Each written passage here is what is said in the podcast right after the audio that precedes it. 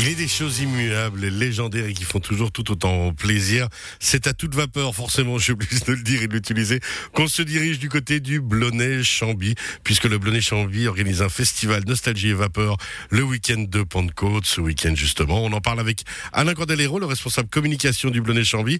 Bonsoir. Bonsoir Cyril. Bienvenue euh, sur les ondes de Radio Chablais. Alors justement, je disais nostalgie et vapeur à Pentecôte ce week-end.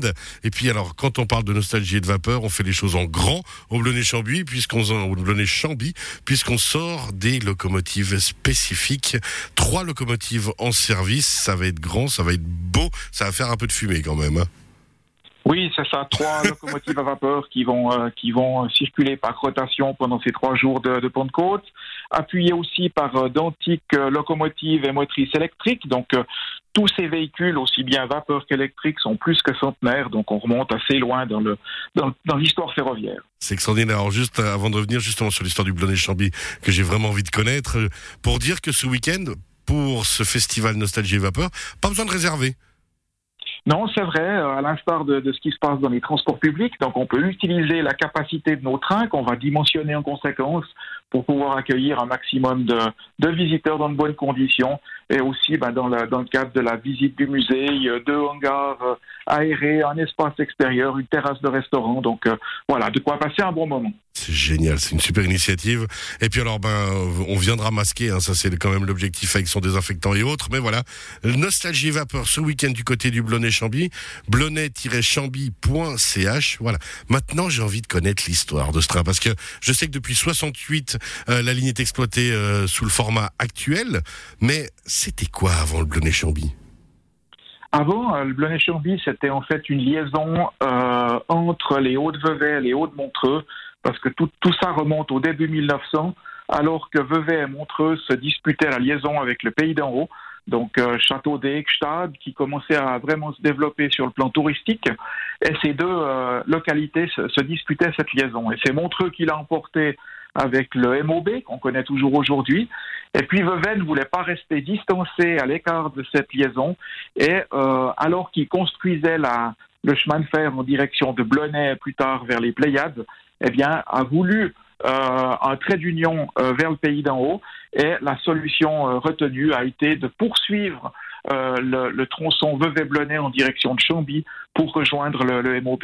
Ouais, Comme quoi, Malheureusement, bon, le- je dirais les, les objectifs n'ont pas été à la hauteur des espérances. Et dans les années 60, euh, alors que les, les compagnies devaient se moderniser, autant sur le plan des véhicules que des infrastructures, eh bien, ce tronçon a été euh, sacrifié euh, sans substitution, vu son manque de fréquentation. J'allais dire comme quoi, quelquefois quelques guéguerres communales euh, sont, sont aussi utiles, puisque alors du coup, euh, c'est devenu directement une ligne touristique où il y a eu une longue réflexion avant de pouvoir ressortir ces vapeurs? Comment ça s'est passé la transition? Alors c'est vrai qu'en 66, alors que les, les derniers trains réguliers circulaient, eh ben une, poignée de, pionniers de, de passionnés qui attendaient le passage des trains pour prendre des photos, eh ben ont eu le temps de discuter justement entre le passage des trains et puis se sont posé la question de la pertinence de, créer sur cette ligne un musée vivant du chemin de fer, comme ça se passait déjà en Angleterre. Et puis cette idée, eh ben, a fait son chemin euh, et il y a eu donc à partir de l'arrêt des trains réguliers en 1966, il y a eu besoin de deux ans pour euh, accomplir les démarches administratives d'une part, et puis commencer à recueillir un certain nombre de véhicules, du matériel roulant, pour pouvoir constituer le, début de la collection et ainsi pouvoir véritablement jouer ce, rôle de musée vivant et transporter les voyageurs à bord de convois historiques. Franchement, les ferrovipates sont des gens un peu surprenants, un peu étonnants, mais toujours aussi motivés. C'est assez extraordinaire. Hein. C'est vraiment des ferrovipates qui ont créé, donc des fans de train, qui ont, qui ont fait que cette ligne existe, quoi.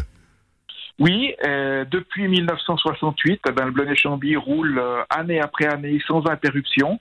Et ça fait voilà euh, plus de, de maintenant 53 ans que cela fonctionne toujours sur euh, la même base, euh, avec une ossature aujourd'hui de, de quelques 120 membres bénévoles actifs. Donc on dit actifs, c'est les membres qui donnent de leur temps euh, gracieusement pour exercer leur passion et puis pour faire fonctionner ce, train musée. C'est génial. Ça veut dire que encore maintenant, hein, imaginons des jeunes femmes, des jeunes hommes qui sont passionnés de train, qui ont envie d'aller découvrir ce monde, peuvent vous rejoindre dans l'association du Blonay-Chamby voilà, c'est le cas. On, accueille des, jeunes à partir de, de 14 ans, euh, tranquillement, ben, mise, mise dans, le, dans le bain, j'ai envie de dire, euh, formation, accompagnement par des, par des personnes euh, ben, déjà, déjà formées, certifiées. Et puis, ben voilà, à l'horizon de 18-20 ans, il y a à l'issue d'une formation des examens reconnus par l'Office fédéral des transports à, à accomplir. Ah ouais, quand même. Après, ben, c'est parti pour, pour la, la vraie vie de, de cheminot amateur, mais, mais j'ai envie de relativiser le terme amateur. Euh, ah parce que c'est un véritable, c'est une véritable passion, et tout ça se passe, euh, je dirais, ben oui, selon les règles euh, établies et qui fonctionnent de la même manière que pour les transports publics. C'est magnifique, ça fait vraiment plaisir et on félicite, on salue toutes et tous ces bénévoles qui donnent justement du temps et qui nous permettent à nous, euh, publics, de pouvoir profiter de ce genre d'infrastructure. Le Bleu des Chambis, pour ce week-end, on rappelle, c'est nostalgie et vapeur, avec euh, des lignes spéciales, des locomotives en service. Et puis, alors moi, je vois circulation du Jungfrau Nostalgie Express, juste ça, ça vend du rêve, honnêtement.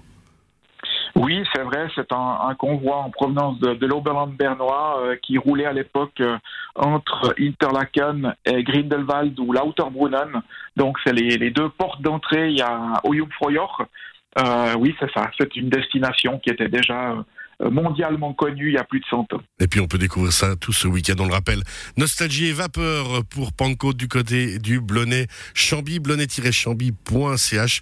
Point besoin de réservation, mais en tout cas de venir masquer, de s'équiper et puis de prendre le temps. Parce que quand on vient faire le Blonnet Chamby, c'est une expérience vécue, on prend le temps de vivre. Oui, à, l'instar de ce qui se passait il y a 100 ans, euh, les, les trains n'étaient pas euh, utilisés comme ils le sont aujourd'hui euh, par des pendulaires et des gens pressés. C'était des gens qui partaient faire un voyage. Et, sur trois kilomètres de ligne euh, que nous avons à disposition, c'est ce qu'on essaye de proposer en taille réduite à nos visiteurs aujourd'hui encore. Eh ben c'est génial. Blonnet-chamby.ch, nostalgie et vapeur. On rappelle Alain Candelero, vous êtes le responsable de la communication pour le Blonnet-Chamby. Merci d'avoir été avec nous. Merci à vous. Et puis bravo, bon week-end, à bientôt, au revoir. Merci Cyril, au revoir.